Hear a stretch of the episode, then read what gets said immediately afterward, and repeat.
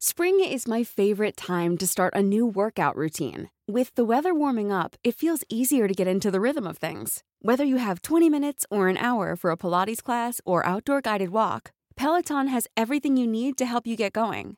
Get a head start on summer with Peloton at onepeloton.com.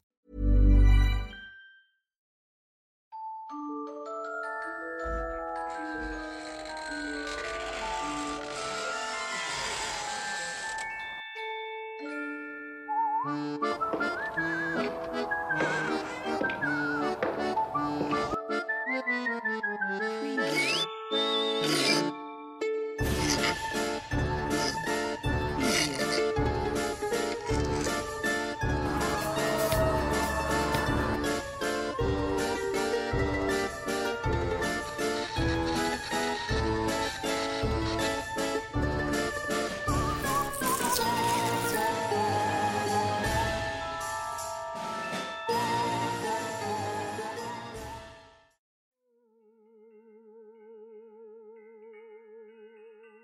La calle de la Calavera.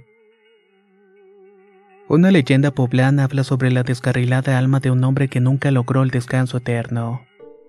Él vivía un trágico amor con la hija de un marqués. Fue en la Catedral de Nuestra Señora de la Inmaculada Concepción en Puebla, donde se vieron por primera vez los amantes destinados a la desgracia. Corría el siglo XVII cuando se realizó la consagración de la catedral y toda la filigresía poblana asistió la ceremonia. Todas las familias de gran posesión económica se encontraban sentadas cerca del sacerdote. El lugar estuvo lleno durante todo el día. Fue en aquel lugar en donde la hija de un marqués y un joven de fama de conquistador se conocieron para iniciar un amorío que significaría su camino a la desgracia. A partir de aquel día los jóvenes enamorados iniciaron encuentros casuales.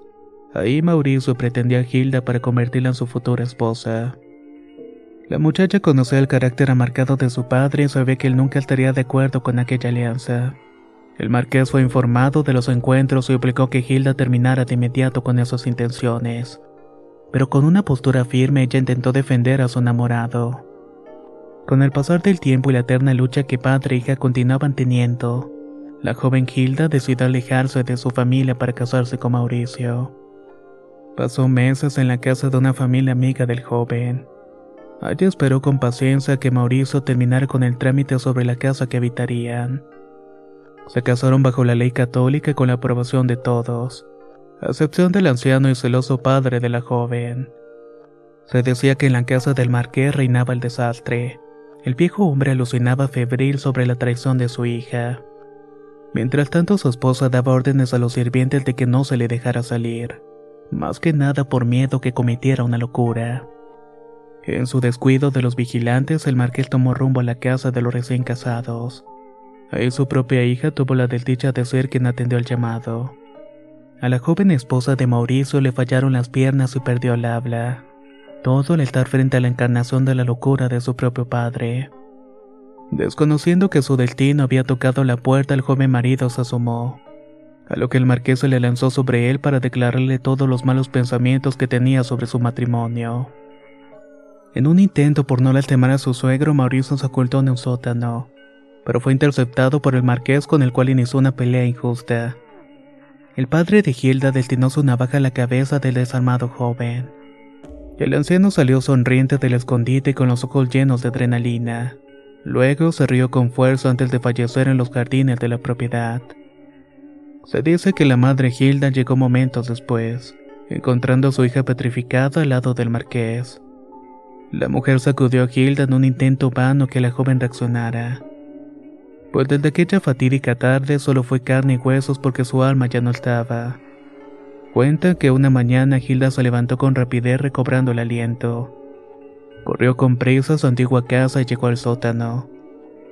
Ahí se encontró con el cadáver de su amado. Llena de locura y tristeza tomó el hueso y recorrió la casa gritando hasta llegar a la entrada. Su cuerpo terminó colapsándose para nunca más levantarse. La leyenda cuenta que por aquella calle antigua se puede escuchar un grito de dolor fantasmal, perteneciente al joven desafortunado que encontró su final atravesado por el vengativo puñal de su suegro.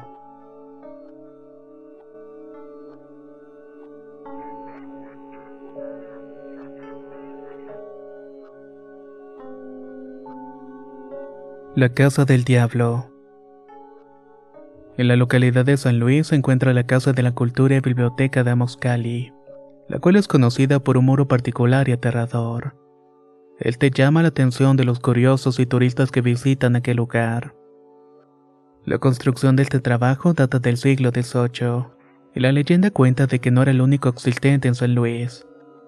La propiedad es conocida como la Casa del Diablo donde a pesar de ser en la actualidad un lugar recreativo visitado por muchos niños, se cree que en el pasado tuvo un oscuro círculo de visitantes.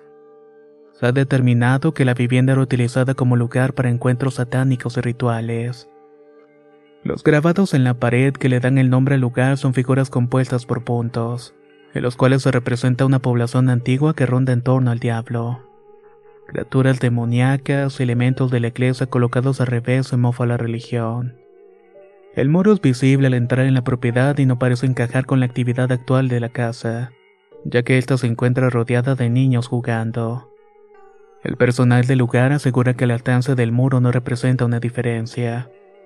Pero la directora del centro cultural dice que aunque no existen evidencias visibles de la actividad paranormal, en el ambiente se logra percibir un peso oscuro que ronda por las instalaciones.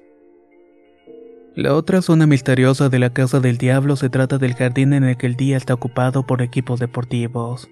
Pero cuando cae la noche tiñe con una sombra escalofriante el pozo donde según las leyendas, era el lugar en el que lanzaban los sacrificios cuando la casa funcionaba como reunión para las sectas.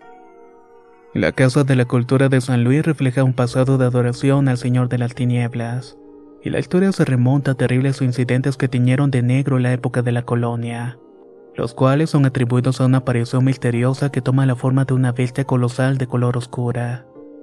Luego, esta aparece por las calles y avanza así por la noche. Los lugareños creen que se trata de un nahual, el cual toma la forma humana en el día y se transforma durante las noches para acechar a los habitantes. Un nahual es una persona que hace uso y prácticas de la magia negra antigua para tomar la forma de algún animal, al menos con la que su espíritu se identifique. Desde la antigüedad hay personas que utilizan este conocimiento para el mal y que habitan en San Luis. Puede tratarse de algún miembro de una secta que edificó el mural de la Casa del Diablo. A lot can happen in the next three years. Like a chatbot may be your new best friend. But what won't change? Needing health insurance. United Healthcare Tri Term Medical Plans are available for these changing times Underwritten by Golden Rule Insurance Company, they offer budget-friendly, flexible coverage for people who are in between jobs or missed open enrollment. The plans last nearly three years in some states, with access to a nationwide network of doctors and hospitals. So for whatever tomorrow brings, United Healthcare Tri-Term Medical Plans may be for you. Learn more at uh1.com.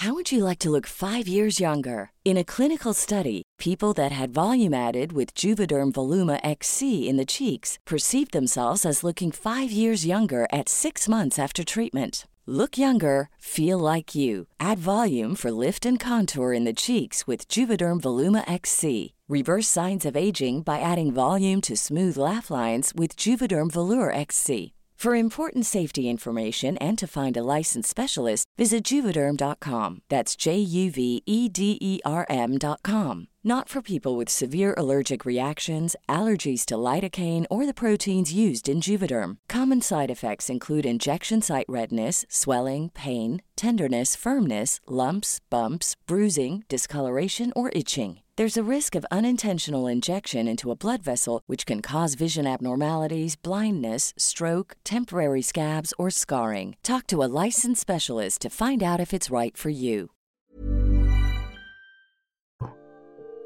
La pared enigmática fue analizada por un arquitecto mexicano. Este determinó que el tallado había sido hecho con intención de adoración y no de representación. al menos no como otras estructuras que muestran el infierno como la contraparte negativa del cielo. La propiedad fue santuario diabólico en siglos pasados y los rumores afirman que no era el único lugar de la localidad en la que se encontraba un sitio similar. Los relatos cuentan que existían dos propiedades más, todas con paredes construidas con la misma temática, y donde se reunían los adoradores de la magia oscura. Las pruebas de cuáles eran esas viviendas desaparecieron debido a una cadena de acontecimientos desgraciados que cayó sobre la actual Casa de la Cultura. Se dice que el esposo de la propietaria falleció repentinamente, y una disputa con los hermanos de su difunto marido la dejaron sin hogar. Las autoridades fueron avisadas sobre las misteriosas prácticas por lo que la casa terminó por quedar en manos del Estado, debido más que nada a la alta influencia católica de la zona. El suceso se convirtió en una alerta para el dueño de las otras dos propiedades, quienes demolieron los muros de sus templos y se ocultaron en la normalidad de la sociedad.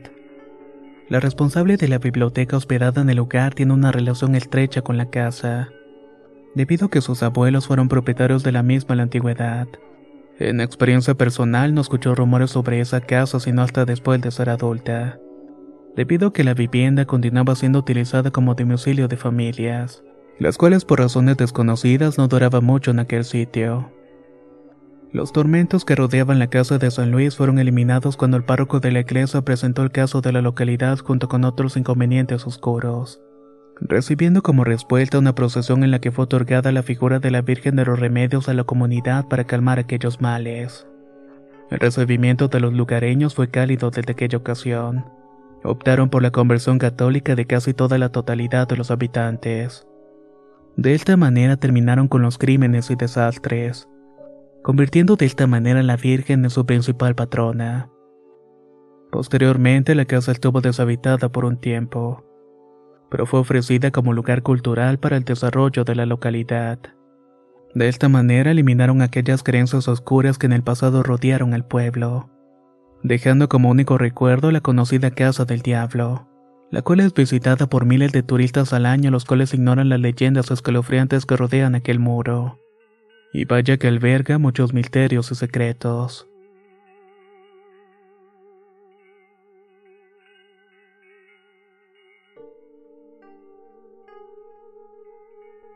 La Colgada uno de los atractivos culturales de México reside en su amplio repertorio de leyendas y mitos que recorren cada calle, edificio o montaña que la componen. En el caso de Minatitlán existe un relato en particular, uno que hace que a cualquiera se le pongan los vellos de punta. Se trata de la historia del alma en pena que se colgó en lo que hoy en día se conoce como el Panteón de Santa Clara. En el siglo XX una tragedia invadió las calles de Minatitlán más que nada al conocerse el resultado de un amor no permitido entre una joven adinerada y un campesino de nulas riquezas. La negación de la familia de la joven y las amenazas de su progenitor sobre enviarlos lejos de la zona le hicieron tomar la decisión de finalizar con su vida, y lo hizo en el conocido Panteón de Santa Clara.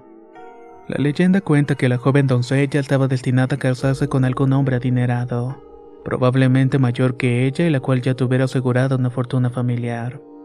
Cuando la heredera se negó a seguir con aquella costumbre, sus padres se negaron a apoyar un matrimonio sin futuro. Así que la desdichada caminó rumbo a un gigantesco árbol de Nacaste, lugar donde finalizó sus tormentos.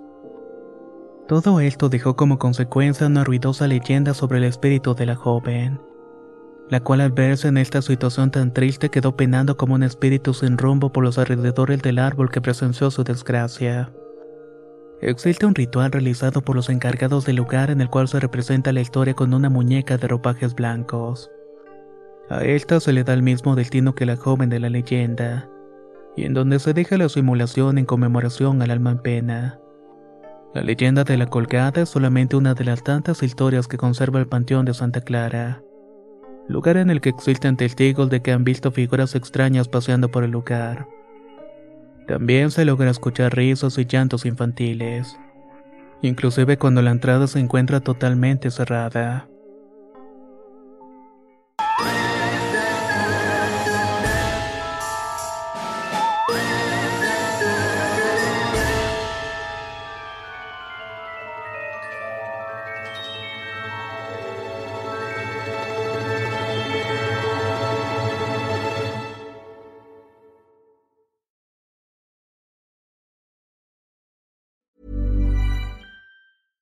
Even when we're on a budget, we still deserve nice things.